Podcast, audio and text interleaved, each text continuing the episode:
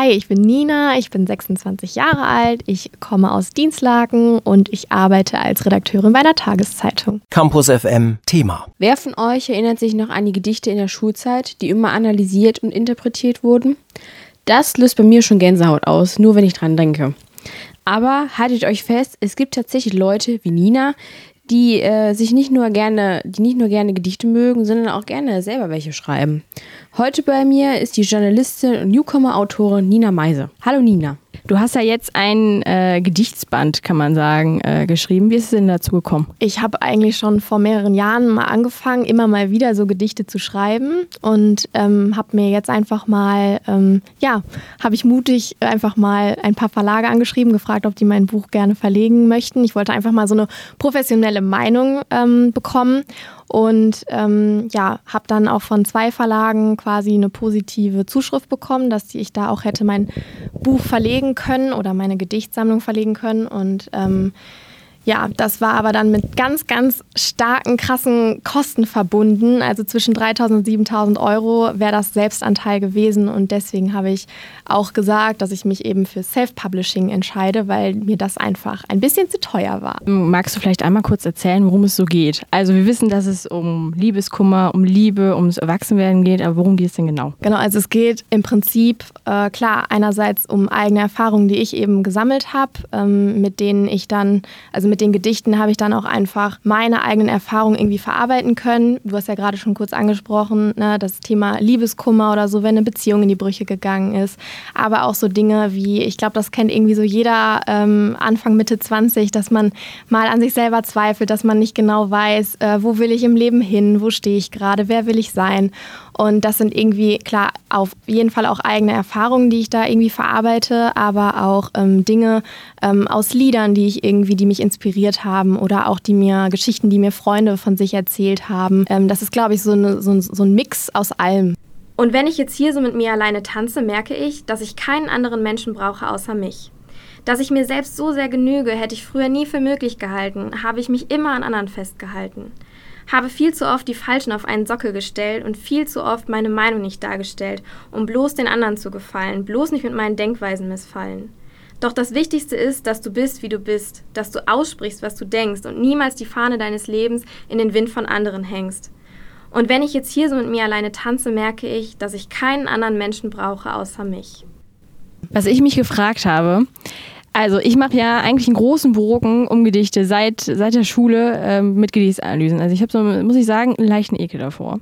Warum schreibt man denn Gedichte? Weil die ähm, Nische ist ja eigentlich recht klein, oder? Ja, das stimmt. Äh, das habe ich auch immer wieder, ehrlich gesagt, dass ganz viele irgendwie sagen, ja, ist jetzt irgendwie nicht so meins, aber ähm, ja, das ist einfach meine Form, mich auszudrücken. Welche, hast du, hast du ein Lieblingsgedicht, wo du sagen würdest, boah, das ähm, weiß nicht, da bin ich wahnsinnig stolz drauf. Von meinen eigenen? Ähm, ja, ich glaube, das ist äh, kleines Ich, weil das so ein bisschen auch ähm, das widerspiegelt, was ich so erlebt habe. Es geht eben darum, dass man sein Herz an, an jemandem verschenkt hat, der einem irgendwie wehgetan hat. Und ähm, dass man dadurch irgendwie gemerkt hat, dass man vielleicht besser so ein bisschen auf sein kleines Herz aufpassen sollte, weil man das halt eben braucht und ohne dieses Herz nicht leben kann. Ich weiß gar nicht, was ich tun kann, um das wieder gut zu machen, was ich dir in meinem bisherigen Leben schon angetan habe. Ich weiß nur, dass du unheimlich stark und tapfer bist, auch wenn ich den Mut bei dir manchmal vermiss. Ich möchte dir hiermit hoch und heilig versprechen, künftig besser auf dich aufzupassen und dich nicht wieder irgendeinem Idioten zu überlassen. Ich entschuldige mich aufrichtig bei dir für den ganzen Schmerz, denn ohne dich kann ich nicht leben, mein kleines Herz. Kannst du ein bisschen mehr darüber, über dein Gesicht, äh, Gedicht erzählen? Also was ist die Hintergrundstory vielleicht? Okay, das ist aber ganz schön persönlich, die Frage. Ähm, ja gut, also ich meine, ich glaube, das kennt halt irgendwie jeder. Man, man lernt jemanden kennen und ähm, entwickelt irgendwie Gefühle für denjenigen, aber äh, derjenige erwidert das irgendwie nicht. Und äh, ja, da ist dann meistens halt eben auch schnell dann das Herz gebrochen. Und das ist so ein bisschen so der Hintergrund dieser, dieses Gedichtes. Kann man denn, also ich weiß nicht, wie muss man sich denn dein Gedichtsband vorstellen? Also sind das quasi, vielleicht ist das vielleicht auch so eine Story, die man ähm, quasi, wo man das Buch quasi in einem Rutsch so ein bisschen wegliest, dass es sich aber nur reimt, um die äh, für die Leute, die literarisch nicht so interessiert sind, so auszudrücken? Oder ähm, ja, sind das einfach alles so einzelne Gedichte? Also es sind eigentlich einzelne Gedichte, quasi einzelne kleine, in sich geschlossene Geschichten, würde ich schon sagen. Ähm, es gibt ähm, ein Gedicht, das heißt Superheld. Ähm, dazu gibt es eine, eine Superheld 2.0. da gibt es quasi dann eine Fortsetzung, aber das ist auch das Einzige, was irgendwie so fortgesetzt wird in, dem, äh, in der Gedichtsammlung.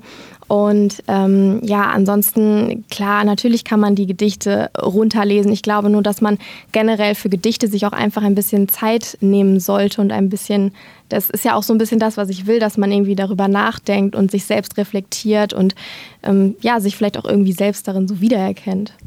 Du bist für mich wie Iron Man, nur ohne eisernen Anzug. Du bist mein persönlicher Superheld. Du bist mein James Bond mit der Lizenz, mich zu beschützen. Du bist meine größte Lebensstütze. Ich bin Bonnie, du bist Clyde. Du bist mein Partner in Crime. Ich will mit niemandem lieber zusammen sein. Ähm, wie, wie, reflektierst du dich denn in deinem Schreibprozess? Also machst du dir eine Mindmap und dann sagst du so, jetzt habe ich mich aber reflektiert, das bringe ich jetzt in ein Gedicht oder wie können wir uns das vorstellen? äh, nee, also das äh, ist echt total frei einfach. Also wenn ich gerade irgendwie in diesem Mut bin, also ich sage jetzt einfach mal, wie gesagt, wir hatten das Thema eben Liebeskummer oder wenn ich total glücklich bin gerade, dann äh, und das Bedürfnis einfach habe, das auszudrücken, dann schreibe ich und dann mache ich mir nicht vorher noch Notizen oder Stichpunkte oder eine Mindmap oder sonst wie, ähm, sondern dann lege ich echt einfach los und dann fließt es auch irgendwie. Ich würde vielleicht gerne ein bisschen über deine Schulzeit bzw. über dein Studium äh, sprechen. Warst du immer jemand, der gut einfach schreiben konnte? Ja, ehrlich gesagt schon. Also es hat bei mir auch ehrlich gesagt nicht nur im Studium oder nicht erst im Studium angefangen, sondern schon echt in der, in der Schulzeit. Also ne, ich habe immer irgendwie auch schon in der Grundschule schon irgendwie äh, Geschichten, Kurzgeschichten geschrieben und äh, ich weiß dass noch, meine Mama hat die alle schön fein säuberlich zu Hause im Schrank abgeheftet und ja, irgendwie war das für mich immer schon so, ja, mein Ding irgendwie. Ich, für mich war auch irgendwie immer klar, dass ich schreiben will. Ich glaube, deswegen auch irgendwie so meine Berufswahl wahrscheinlich.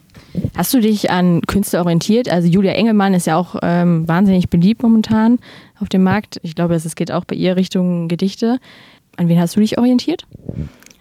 Ich habe mich ehrlich gesagt, wie gesagt, an mir selber orientiert. Also es ist klar, ich kenne äh, Julia Engelmann, äh, es gibt ja auch Clara Louise zum Beispiel, ähm, aber ich habe nicht irgendwie jemanden kopiert oder, also ich wollte da einfach auch so mein eigenes Ding machen, meinen eigenen Stil finden. Das war mir total wichtig und nicht, dass ich da einfach nur irgendwen, ja, nachmache oder kopiere eben. Ähm, ich glaube, soweit ich weiß, hat Julia, Julia Engelmann ähm, mit Poetry Slams angefangen. Machst du auch sowas in die Richtung? Nee, habe ich noch nie gemacht, ähm, habe ich aber auch schon mal überlegt. Aber ich glaube, dazu war ich echt nicht mutig genug bisher, dass ich mich da jetzt wirklich ähm, mit meinen Gedichten auf eine Bühne stelle. Vielleicht kommt es ja noch. Du hast ja am Anfang gesagt, dass ähm, du dein Buch selber verlegt hast. Was sind denn eigentlich die Vor- und Nachteile davon? Also Vorteil ist natürlich, dass die kompletten Rechte bei dir selber liegen. Du hast es halt komplett selbst in der Hand, kannst ähm, Covergestaltung, äh, Lektorat, du machst halt eben alles alleine. Ähm, kann aber eben auch ein Nachteil sein, wenn du wirklich vorhast, dein Buch, äh, ja, ich sage jetzt einfach mal so zu vermarkten und zu verkaufen. Ähm, dann hat natürlich so ein Verlag auch ein bisschen, glaube ich, bessere Kontakte in diese ganze Branche. Und ich glaube, das ist so ein bisschen einfacher. Ähm, aber ansonsten, also für alle, die irgendwie vorhaben, ähm, just for fun ein Buch äh, rauszubringen und irgendwie seinen eigenen Namen mal auf äh, einem gebundenen Buch zu sehen, ist das, finde ich, eine echt äh, tolle Möglichkeit. Ich weiß, über Geld spricht man nicht, aber ähm, ich weiß nicht, kannst du vielleicht so ungefähr erzählen, mit was man rechnen muss, auch finanziell, wenn man das selber verlegt? Weil ich könnte mir vorstellen, dass viele jetzt sagen, oh mein Gott, das will jetzt, glaube ich, bestimmt, wenn ich das selber mache, wird das nicht noch teurer? Ja, genau. Also ich habe ja äh, schon gesagt, die Verlage, bei denen ich angefragt habe, die haben da irgendwie zwischen 3.000 und 7.000 Euro von mir verlangt. Also wenn das Self-Publishing noch teurer gewesen wäre, dann hätte ich es wahrscheinlich über einen Verlag definitiv gemacht. Ähm, es gibt verschiedene ähm, Modelle, die du einfach äh, kaufen kannst und das hält sich auf jeden Fall im äh, zweistelligen Bereich. Also das ist relativ günstig und ähm, wie gesagt, ich habe bisher auch ähm, ja, relativ wenig äh, richtig Werbung für mein Buch gemacht und äh, ich habe es jetzt schon locker locker wieder raus. Wie machst du denn jetzt für dich Werbung? Weil du hast ja keinen Verlag, der den Rücken stärkt, der sagt, so, lesen Sie mal bitte ne, Ninas Buch. Äh, wie sieht das denn bei dir aus? Also hast du Tipps für Leute, die, ähm, weiß nicht, jetzt auch selber Blut lecken und ihr ähm, Buch selber verlegen wollen? Wie, ja, wie geht man das am besten an? Naja, ich habe ja beispielsweise euch einfach mal angeschrieben und jetzt bin ich halt hier. Ihr habt mich eingeladen und äh, darüber freue ich mich natürlich total. Ähm, das, was ich momentan total viel mache, ist eben über Instagram, weil ich glaube, da ist auch eben die Zielgruppe, die ich erreichen möchte. Und ähm, ja, darüber funktioniert das halt alles eigentlich bisher und eigentlich auch sehr gut. Genau. Campus FM klingt anders.